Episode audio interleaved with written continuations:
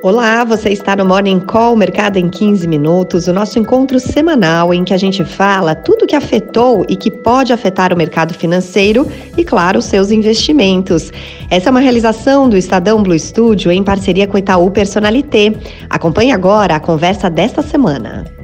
Olá, bom dia, chegue mais. Está começando mais uma edição do Morning Call, Mercado em 15 minutos. Seja bem-vindo e seja bem-vinda você que escolheu seguir com a gente nesse comecinho de semana. Mais uma segunda-feira começando, hoje dia 30 de outubro de 2023. É, semana das bruxas, amanhã é o Halloween e também semana de super quarta. Esperamos que sem grandes sustos, né, é Martim? Bom dia para você. É muito bom dia para você também, muito bom dia para todos. É, a gente vai falar sobre isso. Martim Iglesias, especialista líder de investimentos do Itaú, professor universitário, toda semana comigo, Michele Trombelli por aqui. E é claro que você é o nosso convidado, não só pelas nossas plataformas com vídeo, também no formato podcast. Você nos ouve a partir das plataformas, né? Você procura aí Estadão Notícias nas plataformas de streaming e vai encontrar o Morning Call, pode ouvir, pode compartilhar com aquelas pessoas que você sabe que vão se interessar por esse conteúdo de muita qualidade, uma análise de tudo que aconteceu e também o que vem por aí. A gente fala diretamente do Investment Center do Itaú Personalité aqui na Zona Sul de São Paulo.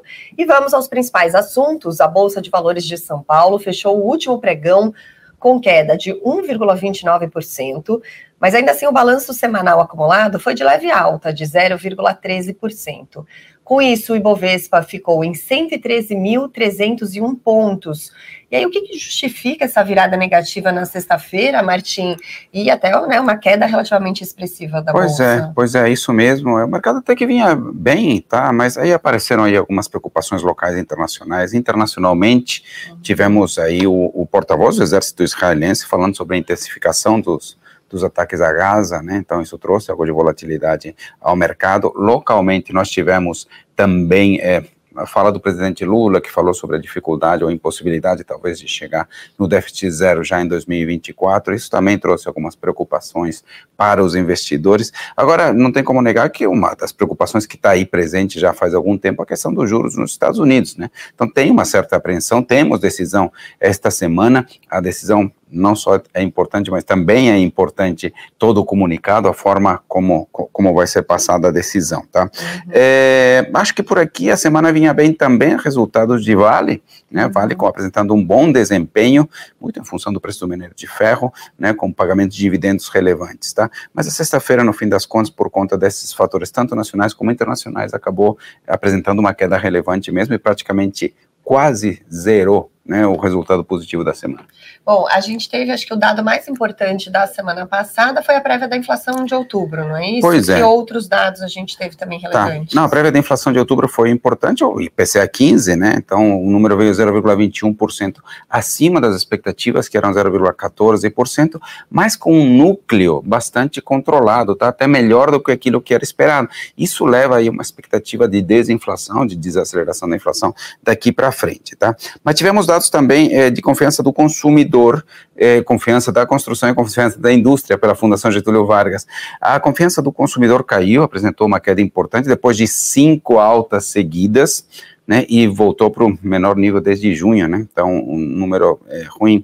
Tivemos também a, a confiança constru, é, da construção caindo também, né, depois de três números positivos, já a confiança é, da indústria veio praticamente estável, tá, então, mas de qualquer jeito o conjunto de fato foi um pouco complicado. É. Ah, deixa eu citar só sobre a inflação, falei que o número veio um pouquinho acima é, do esperado, né, embora o núcleo estivesse comportado, aí basicamente o culpado foram passagens aéreas, então teve o levantamento aí de é, 50 destinos mais comuns, mais frequentes, e eles apresentaram uma valorização, uma alta, digamos assim, de 16%. É, e essa é aquela fase que tem gente pesquisando é, para o fim do ano, é, ou para o carnaval do ano que Muitos vem. já comprando. Cai para trás, né? É, é, é verdade, é verdade. Não tão fáceis, não, e esses números provam isso, né? Exatamente. O quanto tem aumentado o preço da passagem aérea.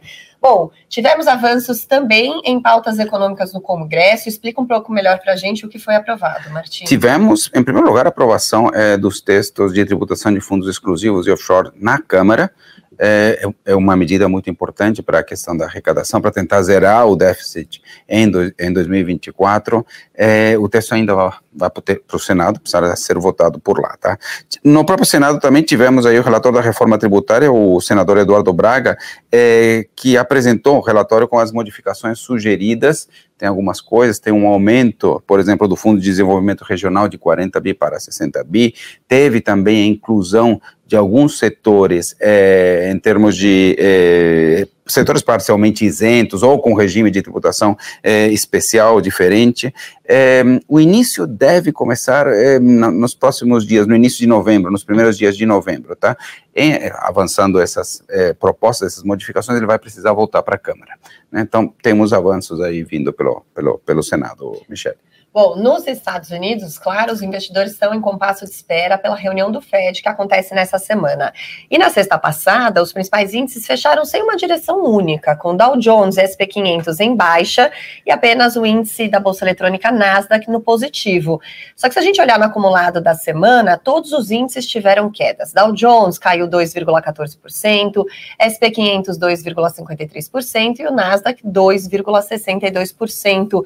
O que mais mexeu com os mercados internacionais? Acho que o, o, principal foi essa questão dos juros nos Estados Unidos, tá? Então a percepção de que teremos juros mais elevados por mais tempo é algo que vem afetando de fato é, o mercado. Também a questão da guerra, né? E tivemos aí também divulgação de balanços, né? Alguns positivos aí, como por exemplo Intel e Amazon, alguns que decepcionaram, como Ford, Exxon, Chevron. É, e, e, e, tem tudo isso. O grande ponto, a grande preocupação aqui é que o mercado de trabalho continua bastante forte, a atividade econômica continua bastante forte, e isso provavelmente reduz as possibilidades de começar cedo o início de corte de juros. Então, é difícil que comece, por exemplo, no, no primeiro semestre é, do ano que vem, tá? É, isso se confirma no PIB, o PIB veio forte, 4,9%, acima das expectativas, nós esperávamos algo como 4,6%, esperamos sim que uma desaceleração comece já na próxima é, leitura, algo como 1,5%, portanto, desacelerando. É, tivemos também dados aí do PCI, né, que é o hum. Personal Consumption Expenditures. Que é que super é importante. Super importante, é o principal número é olhado pelo Banco Central, ele tem uma metodologia mais robusta do que outros índices, e de fato a gente teve e ele praticamente dentro das expectativas, levemente acima, mas uhum. é praticamente dentro das expectativas, tá? A leitura de 12 meses do núcleo é, continuou em 3,7% ao ano, ou seja, sem, sem alívio, um tanto alta, é, é, mas vai, vai por aí. Sobre o preço do petróleo, muita gente atenta ao preço do petróleo por conta da guerra, mas de fato a gente não tem visto é, uma elevação excessiva, ele está abaixo até do, do, do, do, do, preço que tinha algumas semanas antes é, do conflito, ele acabou uhum. fechando aí é, na sexta 89 dólares o barril nessa casa aí, o petróleo Brent. Uhum. Hoje até está caindo um pouquinho. Bom, e ainda falando do mercado internacional, mas um pouquinho mais cerca, hermano. É, a gente vai falar aqui um pouco mais perto do Brasil, a gente vai abordar com o Martim agora e com os investidores. É, como foi o mercado, como os investidores se comportaram, Martim, depois do resultado do primeiro turno na Argentina, sobre o qual a gente falou cara, rapidamente na semana passada. Claro, Não foi uma semana muito fácil por lá. Não, o comportamento foi, foi de queda dos mercados, tá? E quedas expressivas, inclusive, tá? Então, nós tivemos uma queda de 18% da Bolsa Argentina é, durante a semana, só na segunda, uma queda de 12%.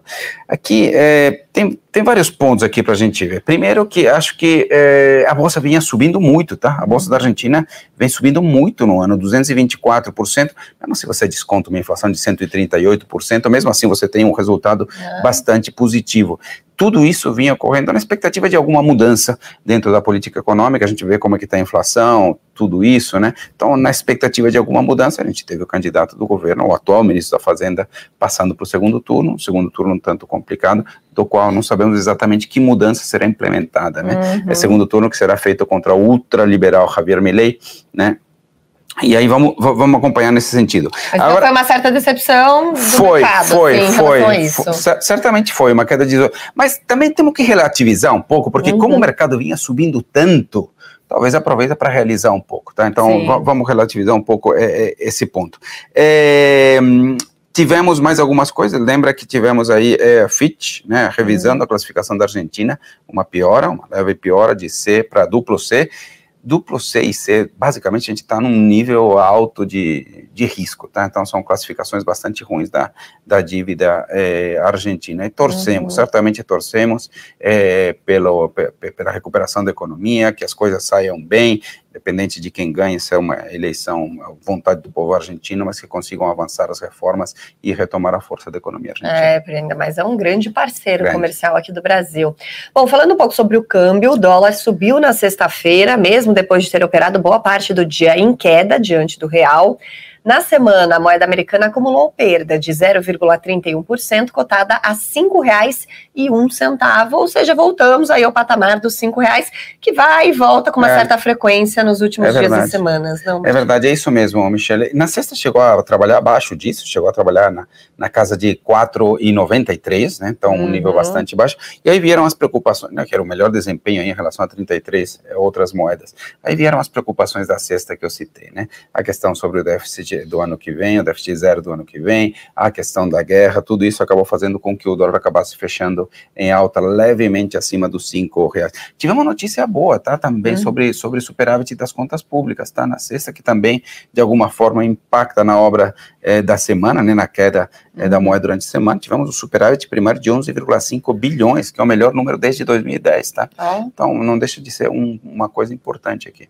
Bom, vamos dar uma olhada como é que estão se comportando os mercados internacionais nesse comecinho de semana, lembrando que por aqui temos uma semana mais curta e como é que já estão operando Europa, é, Estados Unidos, é, Estados Unidos não, é a Ásia, Ásia né? É. Como é que fechou? A Ásia, a Ásia fechou mista, tá? Então tivemos alta discreta na China de 0,12%, alta discreta também em Hong Kong 0,06%, uma queda um pouco maior em Tóquio 0,98%.